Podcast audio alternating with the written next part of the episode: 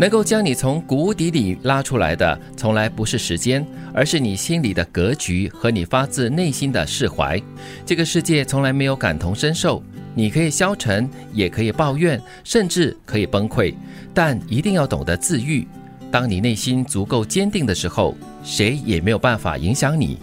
所以说到头呢，就是你要靠的就是你自己了。嗯，凡事靠自己，自己跌倒自己站起来。啊，这句话说的有一点点悲催了。他说这个世界没有感同身受哦，就是说没有别人哦，没有任何一个人是可以跟你一样的感同身受你的痛、你的苦的。嗯，这个别人或许可以在旁边提醒你，给你鼓励，嗯，或甚至是给你助力，但是最终还是要靠自己站起来。对，我想起了一个故事，就是那个掉到海里的人。他在海上呢，就是漂流，然后前后来了三艘船要救他，他说他不要，因为他要等神来救他。哦，结果后来他终于到了天堂去的时候，他就说：“怎么你没来救我？”他说：“我我派了三艘船，你自己都没有用力爬上，都没有自救啊！对，你要把手伸上来，然后自己要用力的爬上去才行。所以这个故事真的就是说到头啊，就是旁人是可以作为一个聆听者，嗯，也可以帮你疏导一些理念或者是一些思维，但是到最后呢，想得通、看得开的，还是要靠你自己的。是，互相喜欢的两人不必天天见面，因为有与你相伴一生的打算，所以不在乎短暂的分离。真正在乎彼此的人，不用天天抓紧，需要你拼命抓紧才不会失去的人，很可能打从一开始他就根本不是属于你的。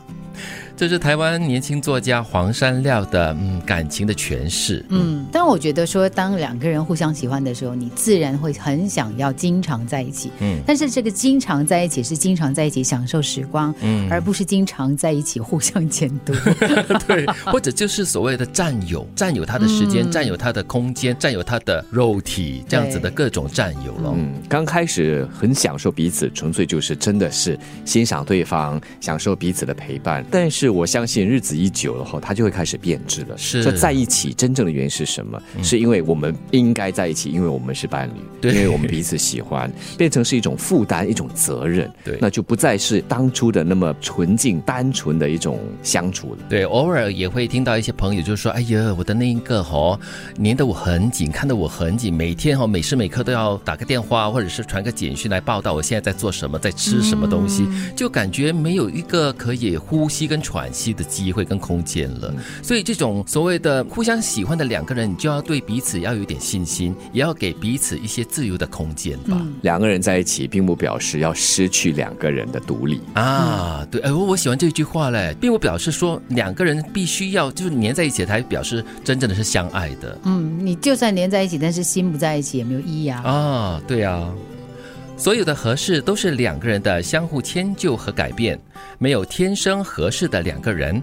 最好的感情就是两个人朝着相同的方向前进，努力。它不是那种 jigsaw puzzle 哈，把两块拼成一块这样子的一个合体。对，它是说你两个人啊拼在一起了过后呢，可以朝着一个共同的方向前进，生活，嗯，跟就是好好的相处吧。其实我觉得它就是一个呃两个人不断的相互调整的一个过程，嗯，不然的话你会有很多很多的那个所谓的摩擦会出现。是，所以他一开始就已经说了，两个人的所谓的合适就是相互的迁就和改变。我们当然。不建议就是说你完全的改变自己的一些原则啦，或者一些好的习惯跟风格啦。嗯，哦，当然是做一些小小的迁就或者是配合吧。嗯，是必要的，因为两个人在前进的过程当中会改变的。你有你自己的那个学习跟成长，嗯，但是如果两个人不想同时调整的话呢，其实你就很难继续下去的。所以“天生一对龙凤配”这句话是 媒婆说的。现实生活真的是要两个人一起学习，一起努力的往相同的方向前进。能够将你从谷底里拉出来的，从来不是时间，而是你心里的格局和你发自内心的释怀。这个世界从来没有感同身受。你可以消沉，也可以抱怨，甚至可以崩溃，但一定要懂得自愈。当你内心足够坚定的时候，谁也没有办法影响你。相互喜欢的两人不必天天见面，因为有与你相伴一生的打算，所以不在乎短暂的分离。真正在乎彼此的人，不是天天抓紧，需要你拼命抓紧才不会失去的人，很可能打从一开始他就根本不是属于你的。所有的合适都是两个人的相互迁就和改变，没有天生合适的两个人。最好的感情就是两个人朝着相同的方向前进，努力。